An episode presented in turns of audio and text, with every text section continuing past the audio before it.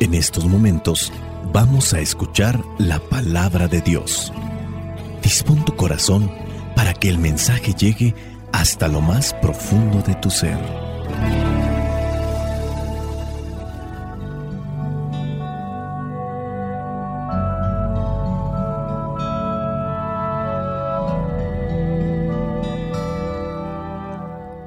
El Evangelio que la iglesia nos presenta para el día de hoy corresponde a Mateo, capítulo 19, versículos del 13 al 15. Llevaron unos niños a Jesús para que pusiera sobre ellos las manos y orara por ellos, pero los discípulos comenzaron a reprender a quienes los llevaban. Entonces Jesús dijo, Dejen que los niños vengan a mí y no se lo impidan porque el reino de los cielos es de quienes son como ellos. Puso las manos sobre los niños y se fue de aquel lugar. Palabra de Dios, te alabamos Señor. Señor Jesucristo, nuestro divino Salvador, gracias te damos por tu infinito amor te escuchamos en la palabra, te recibimos y adoramos en la Eucaristía, te servimos en los hermanos.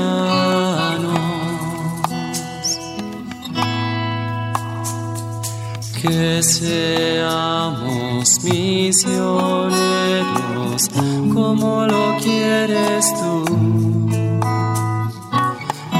enseñando a los hombres el fuego de tu amor. El Evangelio de hoy, a pesar de que es muy pequeño, tiene un gran significado.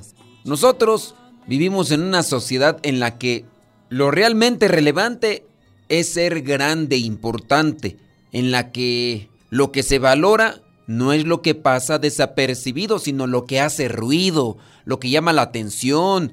Sin embargo, hoy encontramos en el Evangelio la mirada de Jesús que se hace desde otra perspectiva. El diccionario de la Real Academia Española tiene muchas acepciones de la palabra niño. Quizá hay dos que no sean recurrentes. Por ejemplo, dice de niños que tienen pocos años y también que tienen poca experiencia. No es la primera vez que Jesús hace referencia a los niños. Acerquémonos ahora al texto del Evangelio. Una primera conclusión es la que se deriva de la acepción más literal de niño. Hoy estamos acostumbrados a quitar todo aquello que nos molesta, a no complicarnos la vida. Los niños son totalmente opuestos a este hacer. Sus tiempos no son nuestros tiempos, sus maneras de expresarse no son las nuestras, incluso sus maneras de ver el mundo no son las nuestras. Pero entendiendo el Evangelio de hoy nos revela un Dios que se muestra en lo pequeño, en lo sencillo, en lo pobre, en aquello que en nuestro mundo pasa desapercibido, es ignorado y ahora con las nuevas propuestas de ley es despreciado a tal punto que es considerado incluso por debajo de los animales. Las leyes de la sociedad en muchos lugares defienden y protegen más a las mascotas o a los animales en general, y no así a los niños. Y no necesariamente estamos hablando de casos como el aborto, donde incluso no le quieren llamar ser humano o bebé al niño que se encuentra en el vientre materno, aun cuando ya esté bien formado. En Estados Unidos hay propuestas de ley que defienden a las mamás que dejen morir a sus niños ya fuera de su vientre. Es decir, si las mamás a sus hijos recién nacidos no los alimentan y esto entonces provoca la muerte, ellas no son culpables. Propuestas de ley que defienden a las mujeres que maten a los niños en su noveno mes de embarazo que ya están aprobadas en Estados Unidos. Y esto es una parte, porque también hay propuestas de ley que defienden la pederastía, es decir, de personas mayores que abusan de pequeños. Nuestro mundo se está volviendo un lugar muy peligroso. Pareciera ser que estamos en la jungla donde el más poderoso es el que triunfa. Volviendo al Evangelio, Jesús atendía a todos y con preferencia a los más débiles y marginados de la sociedad. Ahí entre ellos estaban los enfermos, los pecadores y en esta ocasión a los niños que los acercan para que los bendiga. Es un gesto conmovedor de confianza.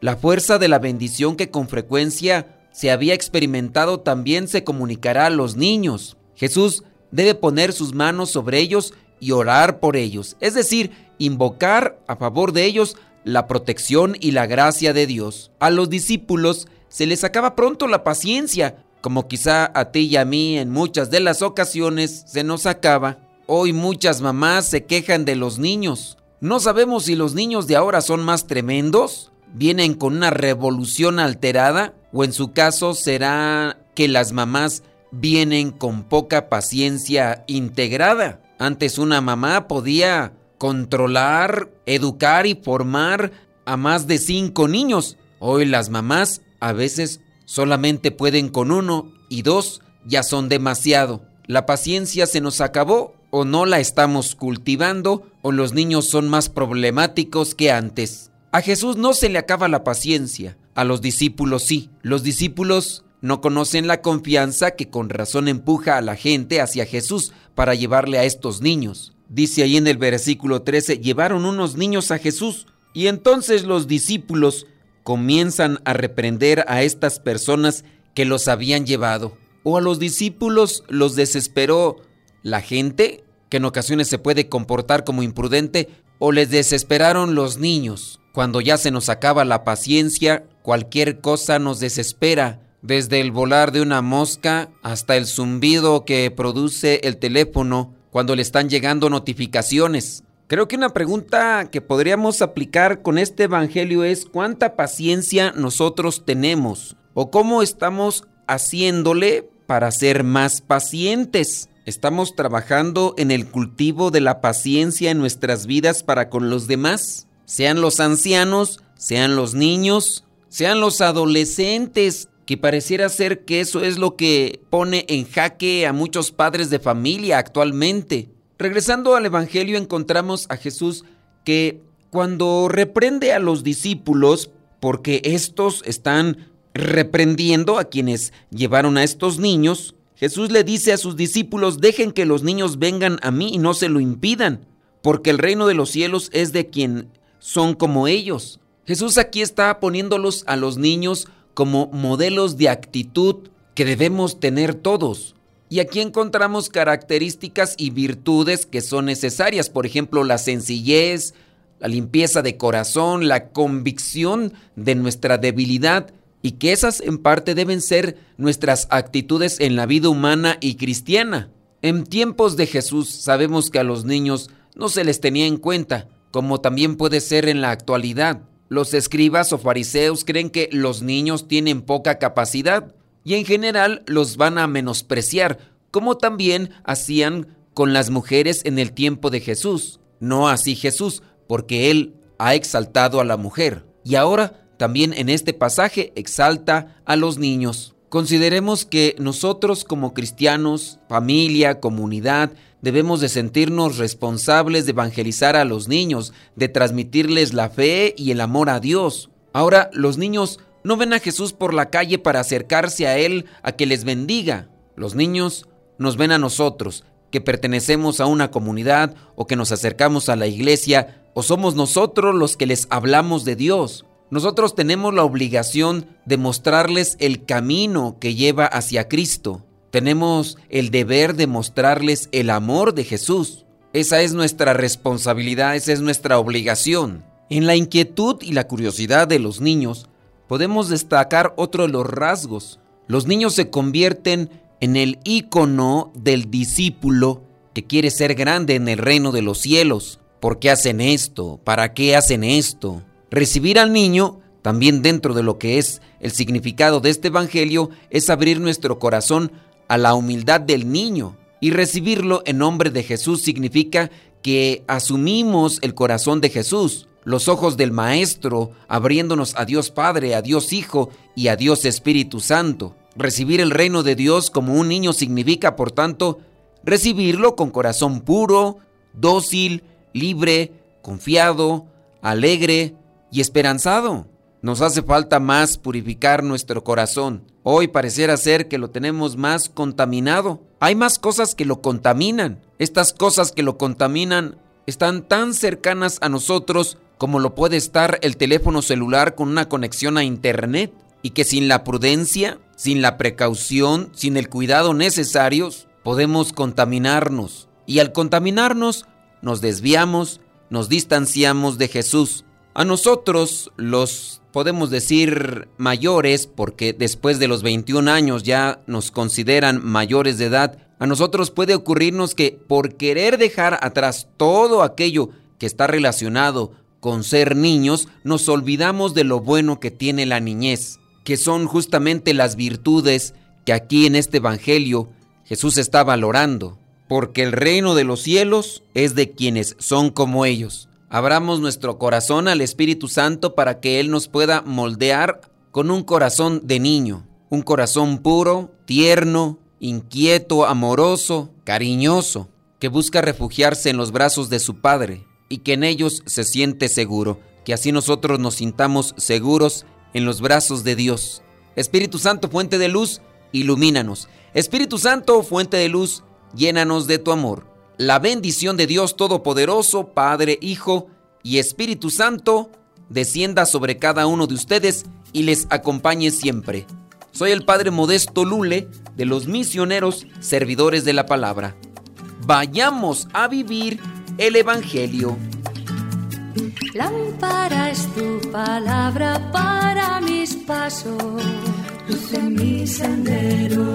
Lámpara es tu palabra para mis pasos, luz en mi sendero.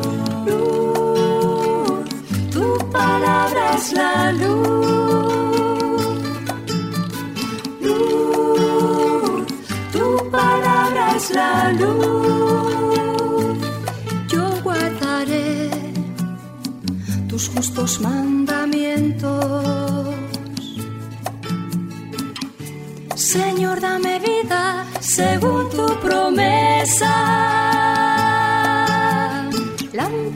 Es tu palabra para mis pasos, luz en mi sendero.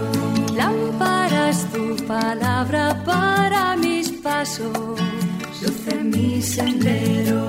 Luz, tu palabra es la luz.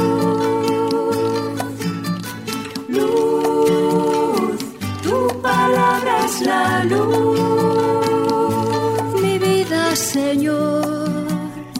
Está siempre en peligro. Señor, sal al camino e invítanos de nuevo a trabajar en tu viña. Señor, sal al camino e invítanos de nuevo a trabajar en tu viña. No importa a qué hora, no importa a qué precio, nuestra paga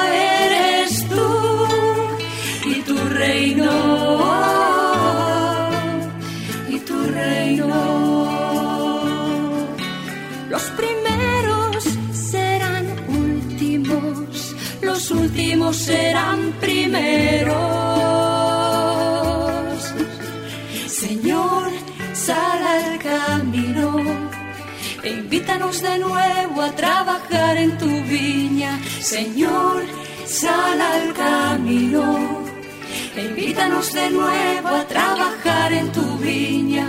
No importa a qué hora, no importa a qué precio nuestra paz